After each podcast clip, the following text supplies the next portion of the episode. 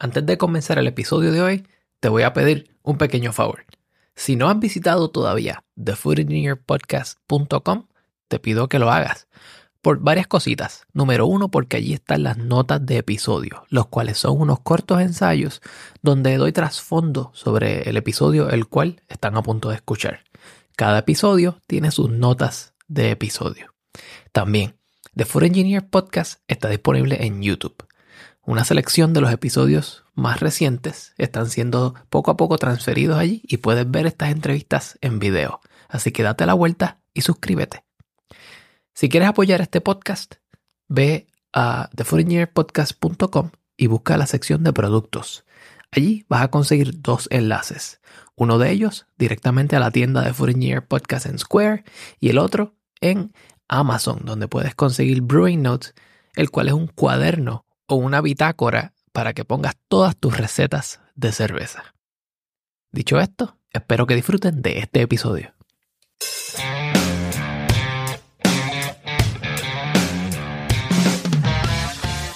Bienvenidos a The Food Engineer Podcast, un podcast dedicado a la exploración de alimentos y bebidas fermentadas. Yo soy tu anfitrión, Cristian Mercado.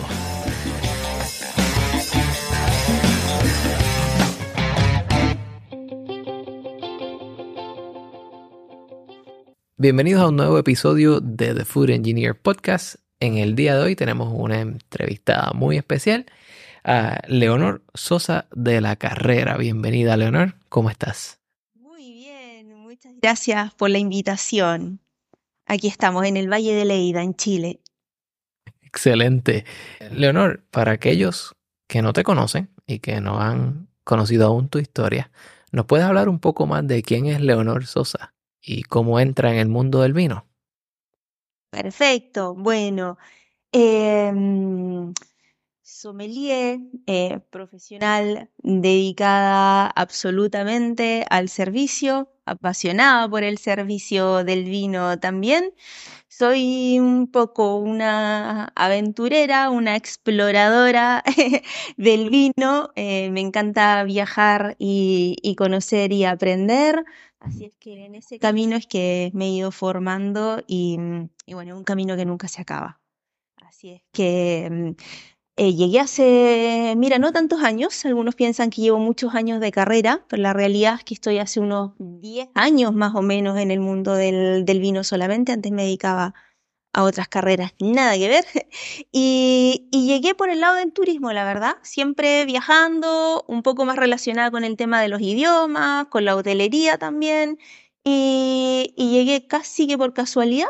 Eh, yo trabajaba en cruceros, también dedicada a la parte del entretenimiento, de las relaciones públicas, algo nada que ver.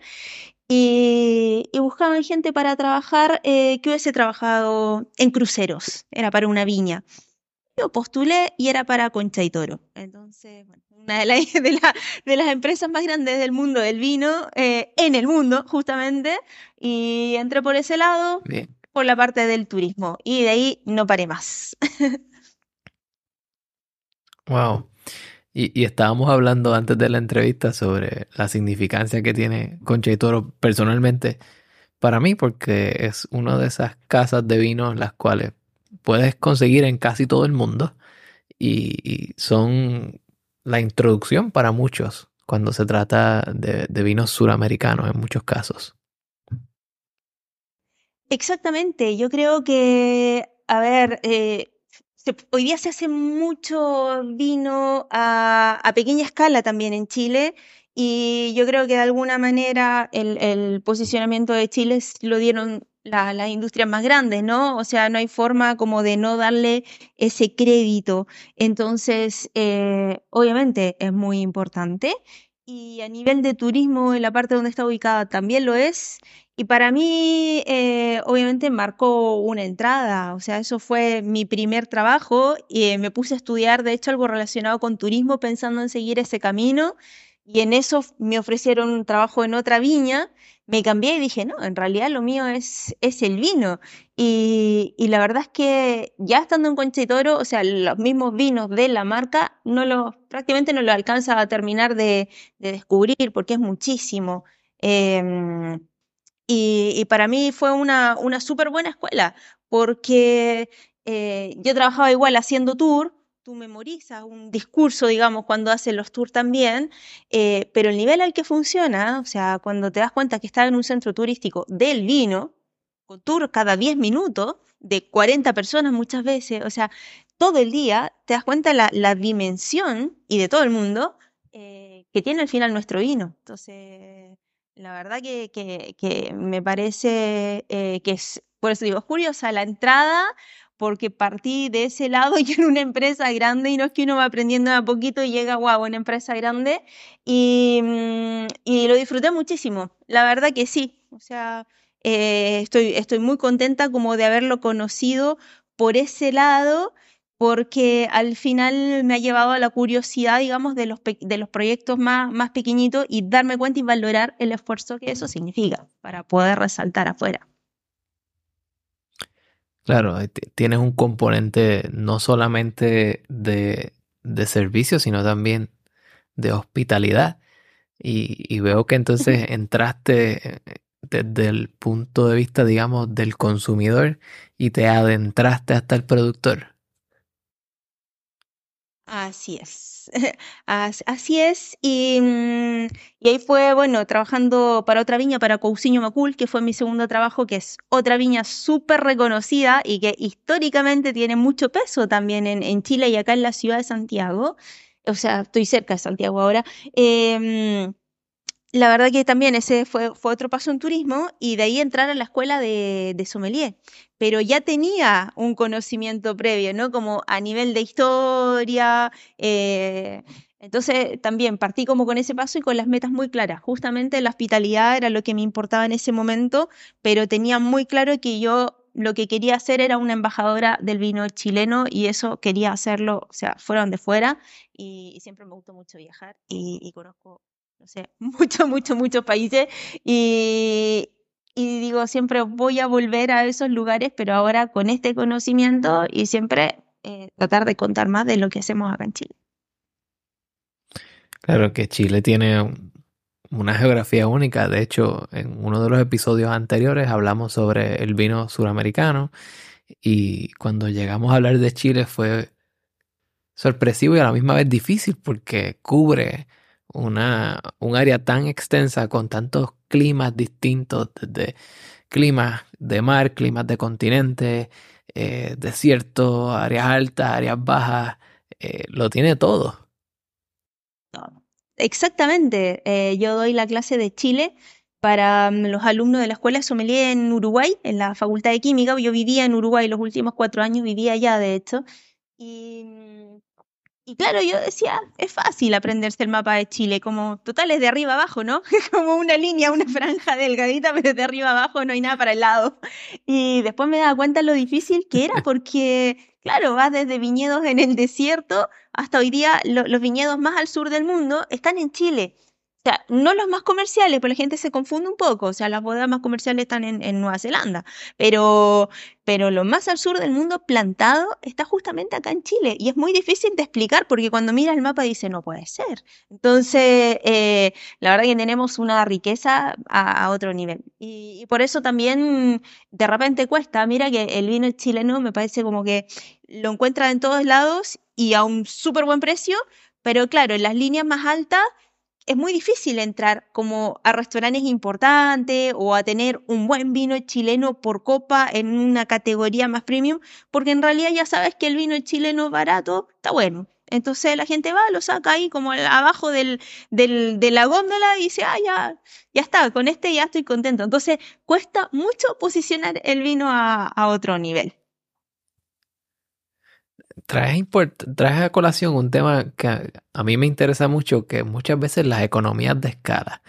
Mencionaste que, que en lugares como Concha y Toro tienen un volumen gigantesco, una línea de productos gigantesco, y entonces tiene vino, digamos, vino chileno premium, el cual es mucho menos, el precio es mucho más alto, y quizás al consumidor le puede costar entender que existe una escala, que existe una diferencia, que hay razones por las cuales ese vino tiene un precio mayor.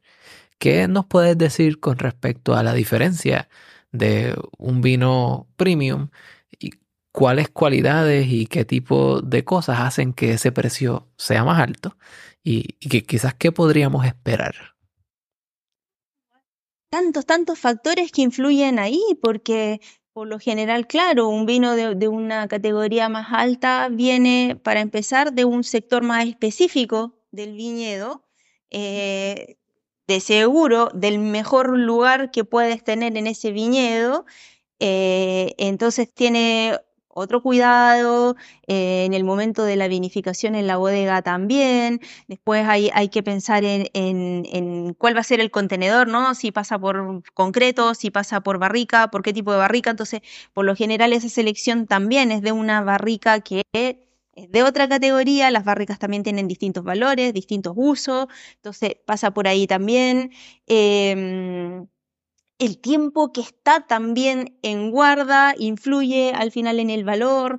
Entonces hay todo un trabajo en el proceso en sí, en el cuidado también específico, en el volumen eh, y eso marca finalmente la diferencia, pero es un proceso que parte desde, desde el viñedo, de la selección de dónde quedó eso plantado y para dónde va. Y, son decisiones, bueno, el enólogo también va tomando obviamente sus decisiones y de, ir reservando justamente eso eh, bueno que se produjo, eh, destinado para, y eso va teniendo ese cuidado y hay un seguimiento ahí que se tiene que ir haciendo. Justamente yo estoy ahora haciendo vendimia y justamente para aprender algunas cosas así de, de, cómo se van manejando también estas distintas líneas y, mm, y qué es lo que se espera como, como a nivel de, de, sabor o de aroma, si quisiéramos decir. O sea, claramente sí, marca la diferencia. Pasa que yo también digo, eh, si uno está aprendiendo de vinos, tampoco tiene que llegar y consumir estos vinos necesariamente. O sea, me parece que para poder apreciarlos tienes que también tener un poquito como de, de, conocimiento. Si es que no tienes la plata, por ejemplo, porque hay gente que si tiene la plata llega, lo compra y ya está y no le importa mucho más. Y, a veces el vino tiene ciertos usos y esto es parte de mi trabajo también, porque si yo veo que hay una reunión de negocio en el restaurante eh, y el cliente quiere impresionar a estos extranjeros que vienen acá, qué sé yo, quieren mostrarle un súper buen vino chileno y qué sé yo, y ya algo conocen de marca, o estos mismos visitantes algo conocen de marca, también. Entonces, yo ahí estoy encargada, si yo no se los vendí, por ejemplo, porque ese el cliente llega y puntual lo pide, de hacer el mejor servicio de ese vino y de contarles también esas razones. Entonces, eh, hay un montón de, de, factores que están ahí involucrados atrás y que va desde, como digo, desde el viñedo hasta la botella que se eligió para ese vino. Y hay un trabajo atrás también, porque también la gente dice, ay, no, pero marketing y no sé qué. Mira que está cada detalle súper pensado, entonces es, es, es, un todo, pero sí, un, vino a esa categoría no te debería desilusionar. Bien, trae a colación algo interesante que cuando dijiste cuando tienes una situación de negocios, cuando tienes un público distinto, tus recomendaciones son un poco distintas. Y, eso pues me hace pensar en la función de un sommelier. Para aquellos que no tienen exactamente claro qué es un sommelier y cuál es su función, ¿nos lo puedes explicar? Uy, a ver, sommelier, sabes que ha ido cambiando, creo, un poquito el concepto a lo largo del tiempo. Pero básicamente, si bien tiene todo un, cuento histórico para atrás y, la palabra sommelier ha ido derivando un significado, eh, básicamente es un profesional del vino, yo diría que del servicio del vino, y muchas veces, más que solo del vino, es del servicio que eh, rodea una comida, o sea, desde el aperitivo hasta cerrar la comida con un buen café o con un digestivo y, por ejemplo, un habano. O sea, hay que saber un poquito de todo. Eh, el, sommelier para mí debe ser un profesional completo. Uno se puede especializar en vino y es lo que, más corresponde y algunos se van para otros lados. Entonces hoy día tú tienes un sommelier que puede saber más de habano o que puede saber más de algún destilado en específico o que además de saber de vino sabe también mucho de café o de té, qué sé yo. Pero básicamente sí es dedicarse al servicio del vino. Sí, Eh, y, y, en esto tuvo un poco que ver la época de pandemia. El sommelier se fue eh, abriendo como a otros caminos, entonces sí se necesita hoy día para otros canales de venta. Entonces se utiliza para otras cosas, eh, para el enoturismo, para la venta en tienda, en asesoría, consultoría y cosas así. Pero si me preguntan a mí, yo creo que la base de un sommelier es el servicio eh, yo entiendo que hay mucha gente que le gusta el vino de por sí y, le hace un poco el quite a esto del, restaurante y qué sé yo, pero yo siento que es fundamental, que es la base de la, de la carrera. Eh, porque si no termina siendo un asesor comercial, un asesor en vinos, pero se pierde un poco eh, lo que es la figura del, del sommelier por eso. Hoy día sí, hay muchísimos caminos y un montón de áreas donde desarrollarse, pero la realidad es que el sommelier es un profesional del servicio del, vino y eso se tiene que cultivar y fomentar. Y, bueno, después uno yo creo que con cierta experiencia puede derivar en otros caminos. Eh, eso, eso está súper bien. Pero no se puede perder y creo que no se puede saltar la etapa del, servicio. Qué bien. Eh, muchas veces pensamos quizás que el sommelier está ligado puramente al vino y, es que vemos todos estos ejemplos de sommelier de gran renombre, el impacto que puede tener la opinión de un sommelier incluso en el precio de un vino. Eh, y, y me gustaría saber qué conlleva convertirse en sommelier muchísimo estudio. Y yo siempre digo, el sommelier muchas veces más estudia que es lo que toma, así que qué toma, digamos. Entonces, eh, es fundamental el estudio. Yo, mira, sí, ahora porque tengo en la casa aquí, yo vivo una cabañita en este momento, pero si diera vuelta el teléfono para mostrarte, tengo un cuaderno, unos altos de tarjetas de estudio, rumas de apunte, y yo me levanto todos los días a las 5 de la mañana a estudiar, porque estoy preparando un examen. Y, entonces, si quieres de verdad como prepararte a alto nivel, se estudia de esta manera. Hay que ser súper disciplinado. Em, entonces, a nivel como de, de, desarrollo profesional, sí, conlleva mucha lectura, mucho estudio, mucha disciplina, estar todo el tiempo informado, activo, ser muy cuidadoso con uno mismo a todo nivel, porque obviamente si estudias a ese nivel, tienes que mantener una buena alimentación, mantenerte como con actividad física también, no puedes estar sentado estudiando todo el día con la taza de café, o sea, hay, muchas cosas que están ahí en juego. Entonces, a mí me parece que un estilo de vida hay que saberlo llevar de manera sana para poder disfrutarlo. Em, entonces, sí lleva eso y, y obviamente también hay una inversión muy importante atrás. Entonces, obviamente hay que estar eh, en un trabajo también que te vaya permitiendo continuar cierto nivel de estudio, si es que eso es lo que uno ambiciona, ¿no? Porque también la gente a lo mejor quiere estudiar y quedarse ahí, están todos sus derechos, si no todos tienen que, que, tener grandes ambiciones, digamos.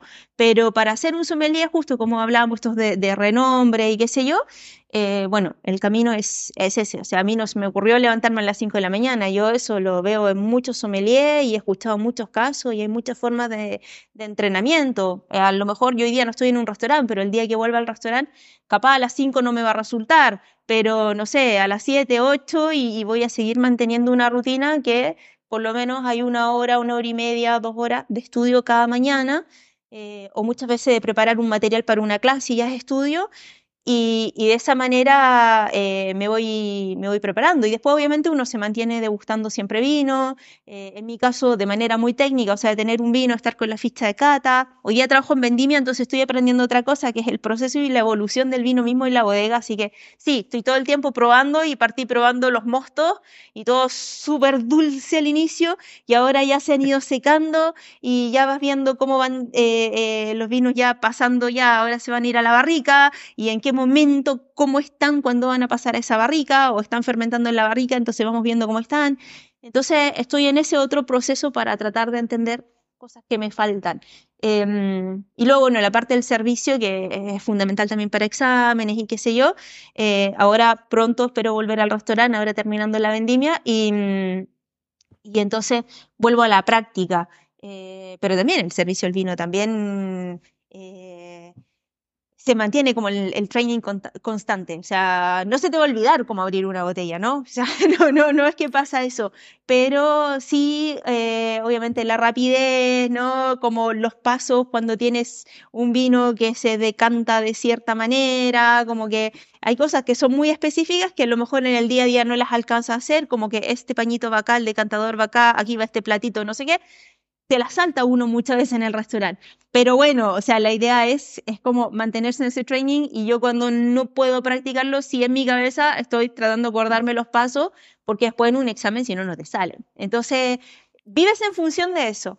Y, y, la manera de hacerlo, como digo, es tratar de equilibrarlo con, toda la, con todas las otras cosas en realidad, y, también dándose pausas, eh, ok, un día a la semana, sí, no, me olvido, no estudio, me levanto más tarde, no pongo el despertador, em, pero conlleva, creo que principalmente mucha disciplina, muchísima disciplina.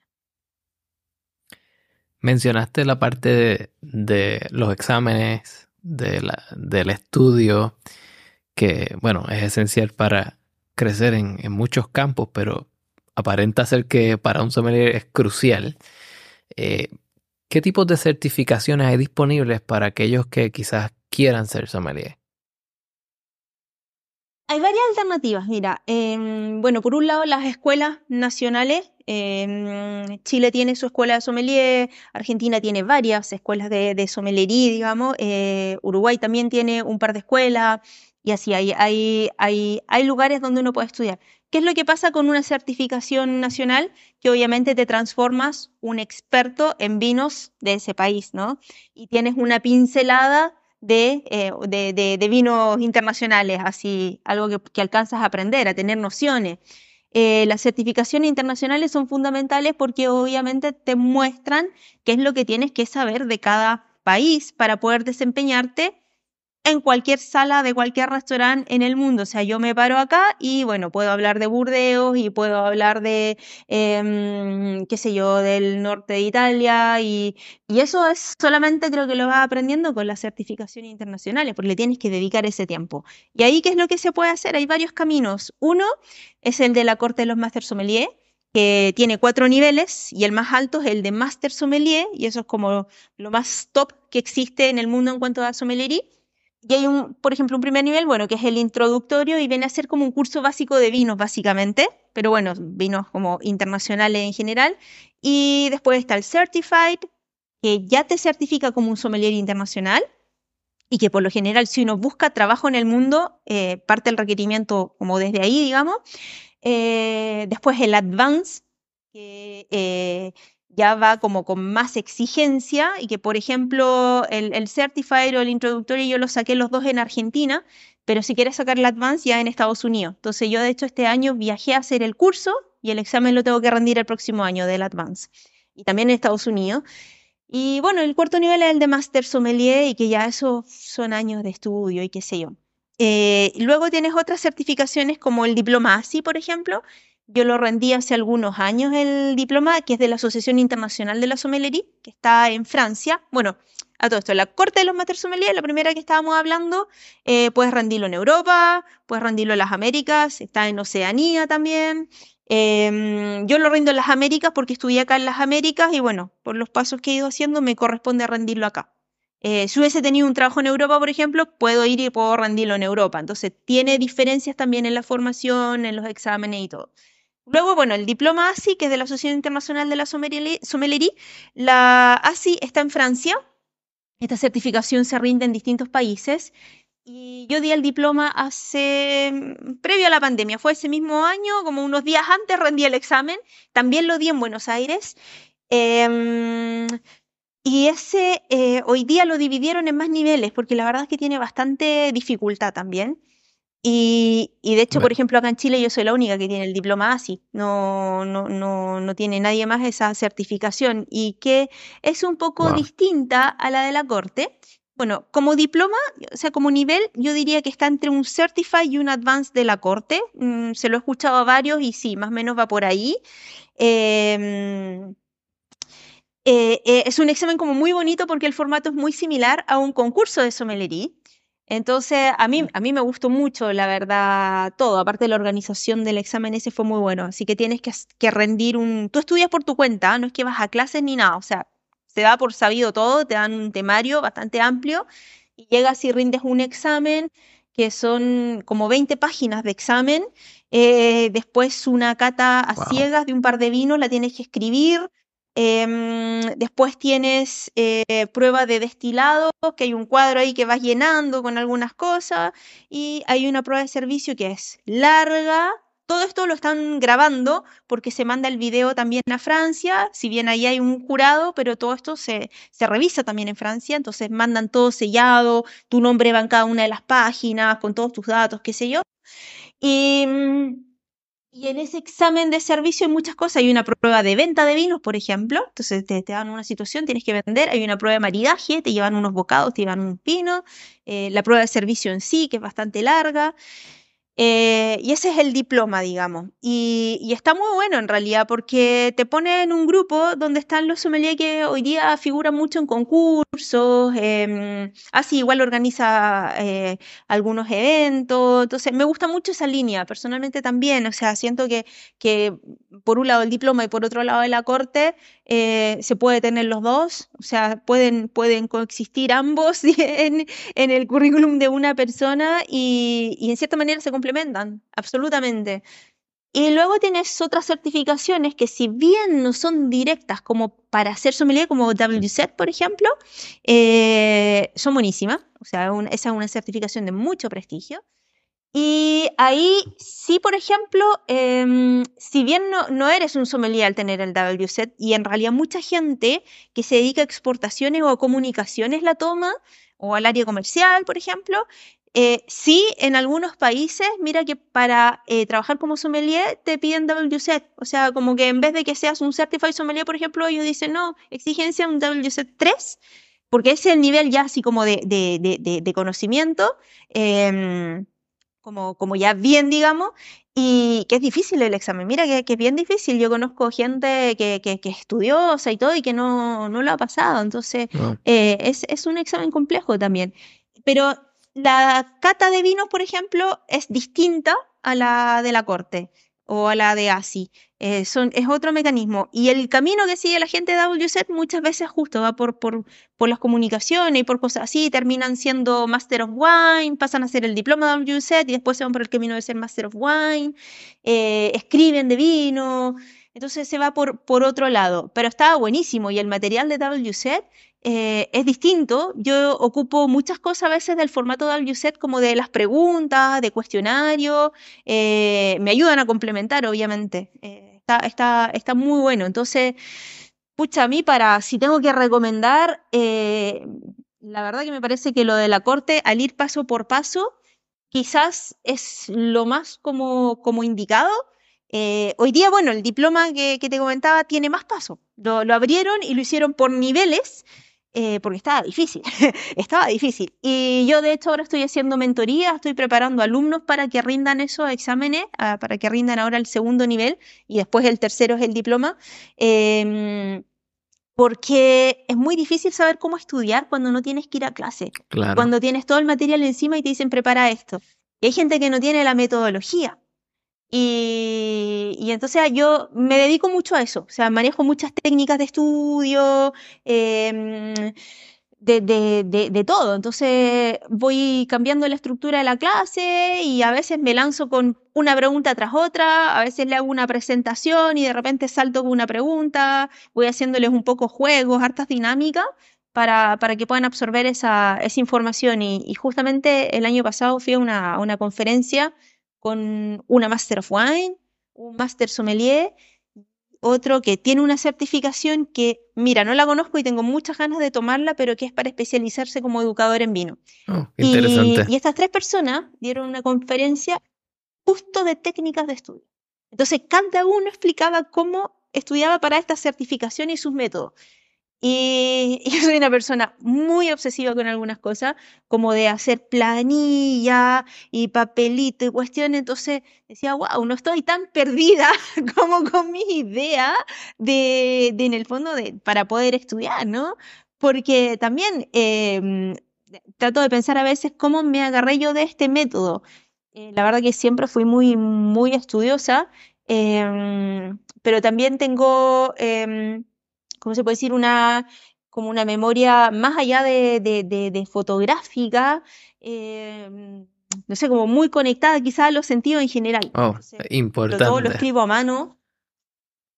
Claro, y, y todo lo escribo a mano y, todo tiene un color específico, entonces el suelo va con un color, eh, las cepas tintas van con rojo, las blancas van con verde y la denominación va con color negro y no sé, todo lo tengo como, ordenado así, entonces, de hecho, aquí atrás te, voy a mostrar, tengo, tengo el lápiz de colores acá, tengo esta otra taza con más lápices de colores, tengo una cajita acá con más lápices de colores, entonces, como...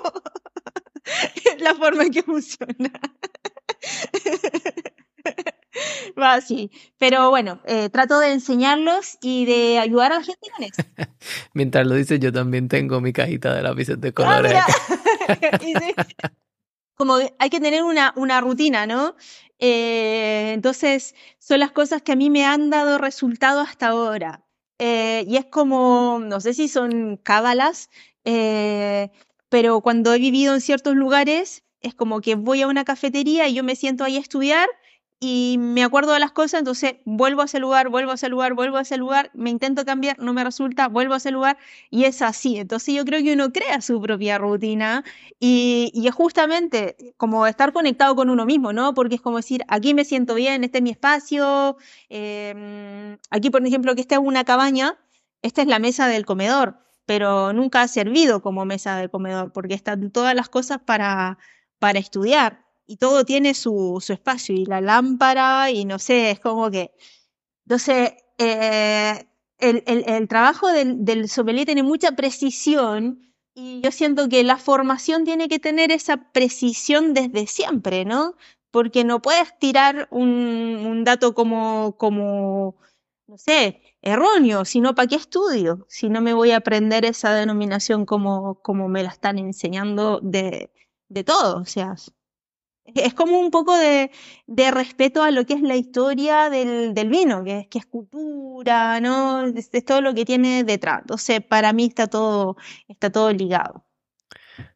Qué bien. Eh, eh, tienes un, un acercamiento a la parte académica riguroso, disciplinado.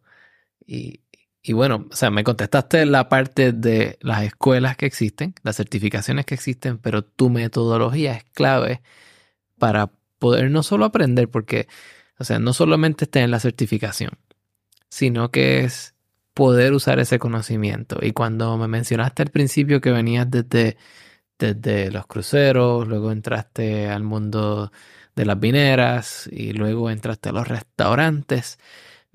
Todo esto que has ido aprendiendo lo traes contigo como una cajita de herramientas donde sabes cómo aplicarlo en cada una de las situaciones y, me parece que quizás el, el galardón más alto de un profesional cuando se trata de ser una persona en el servicio y en la hospitalidad es poder leer la situación y saber qué herramientas utilizar en ese momento. Dicho esto, si hay alguna persona que está escuchando esto y quisiera certificarse, sea ya en la corte de sommelier, sea con el WSET, sea en el diplomado, ¿qué recomendaciones básicas le daría? Yo creo que primero tener súper claro cómo informarse totalmente de la carrera, porque eh, para mí es clave amar el servicio. O sea, si uno se quiere dedicar justamente porque le gusta el vino y en realidad está pensando más por el lado comercial y qué sé yo, bueno, se puede ir directamente a hacer los cursos de WZ y, y ya está. Me parece que si uno tiene el tiempo y, y, en el fondo como se puede dar el gusto de estudiar porque sí, claro, puede estudiar sommelería. Pero sí hay gente que lo pasa mal con el tema del restaurante o que, que, que no le importa. Entonces, para mí lo primero es estar súper informado de lo que es la carrera del sommelier y también estar súper seguro de lo que se quiere, de lo que se quiere hacer. Uno se tiene que hacer todas esas preguntas, o sea, ¿qué camino es el que quiere tomar? Em, o a dónde quiere llegar con eso. Para mí, primero eso. y después tener también claro que no se acaba ahí. O sea, no es que uno terminó la carrera y, fin, uno va complementando con un montón de, otras cosas. El hecho de, en mi caso, haber estudiado tan de grande la carrera, digamos, em, yo soy reportera gráfica de profesión, entonces me dediqué a la fotografía varios años de esto y me dediqué a la docencia varios años. Em, partí como más cercana por el lado del arte, yo quería estudiar escenografía, quería hacer algo nada que ver.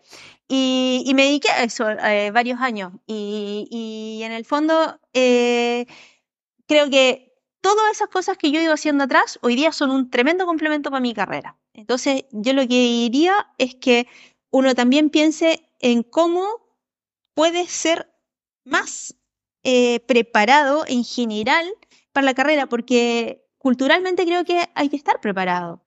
Hay que saber de todo, hay que saber de historia, hay que saber de cocina, hay que saber idiomas. Entonces también yo recomiendo eso y, siempre le digo a los chicos que preparo en, en estudio, les digo, estudian dos cosas al mismo tiempo.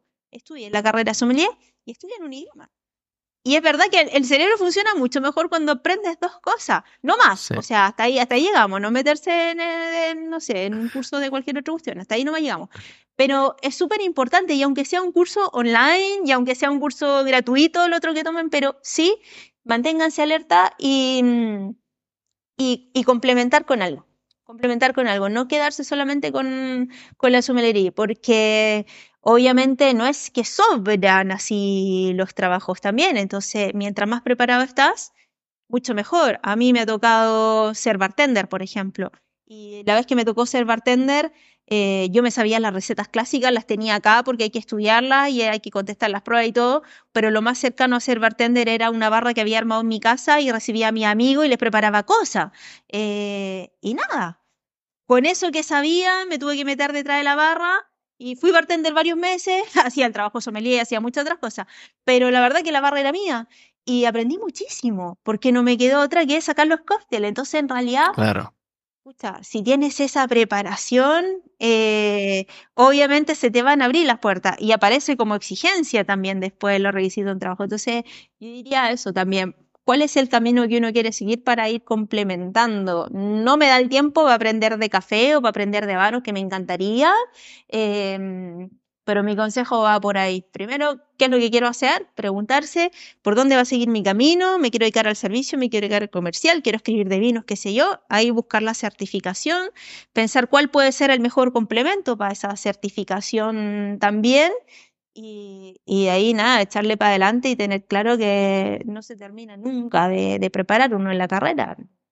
Así que se van agregando denominaciones de origen, van apareciendo vinos nuevos, eh, van descubriendo cosas antiguas, eh, qué sé yo, no se acaba. Es eterno. Leonor, ¿nos puedes hablar un poquito más sobre tu parte como educadora y dónde pueden quizás los escuchas conseguirte o quizás contactarte? Y hoy día, aparte de que sigo siendo docente en Facultad de Química en, en, Uruguay, que tiene un formato híbrido de hecho de educación, entonces, aunque yo esté de viaje, voy a poder hacer mis clases este año y ahí dicto varios seminarios. Eh, también tengo mis propios emprendimientos. Tengo un emprendimiento con una socia, una chica argentina que hoy día está de viaje también, así es que estamos como, lo tenemos detenido el proyecto, pero lo vamos a retomar apenas podamos y se llama Wine Travesy y es eh, arroba buen travesti, nuestra cuenta en Instagram directamente.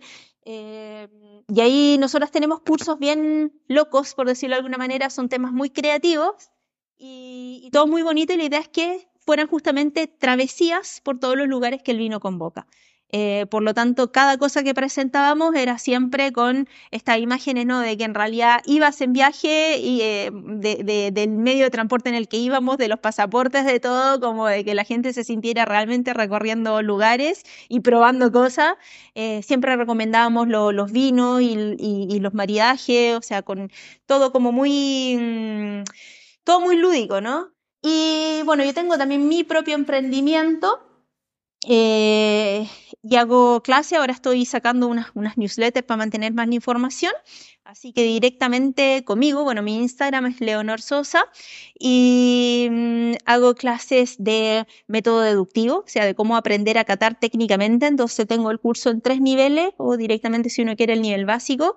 También hago técnicas avanzadas de cata, que en el fondo es como prepararse ya para los exámenes internacionales. De técnicas de estudio, también tengo un, curso diseñado hago mentorías específicas. Hoy día estoy preparando chicos para, mm, para la certificación de ASI nivel 2, pero también estoy preparando en técnicas de estudio. Eh, hay em, chicos interesados en rendir justamente el WSET 3 y ahí tengo varias consultas de esto todavía pendientes y alumnos por contactar que eh, quieren que los ayude.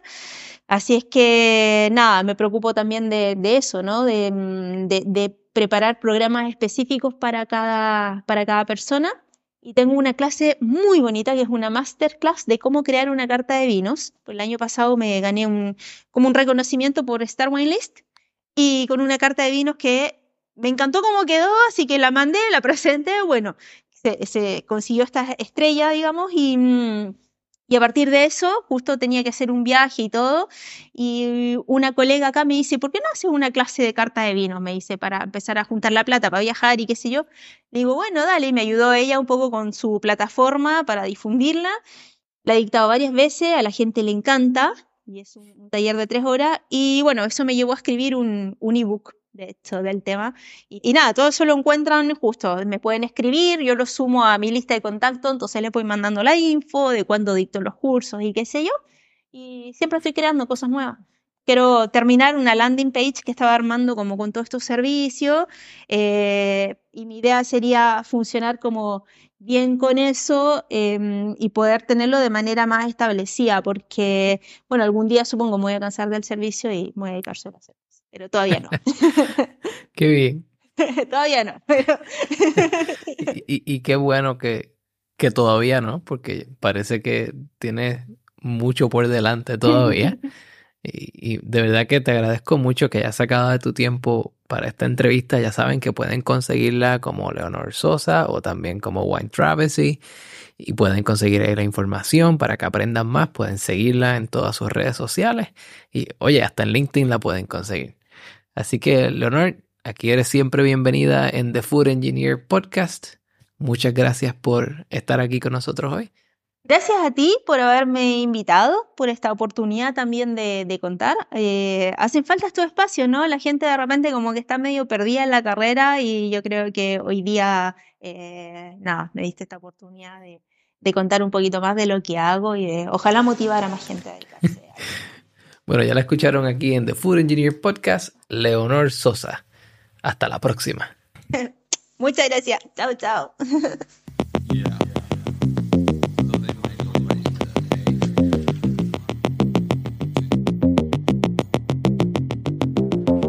The Food Engineer Podcast es producido y editado por Cristian Mercado. El tema principal musical de The Food Engineer Podcast es producido por el señor Pedro Lavesari y su sello Orange Fox Music. The Food Engineer Podcast es auspiciado por Caldamentum, una compañía de consultoría para las industrias de alimentos y bebidas fermentadas. Para más información visita www.caldamentum.com.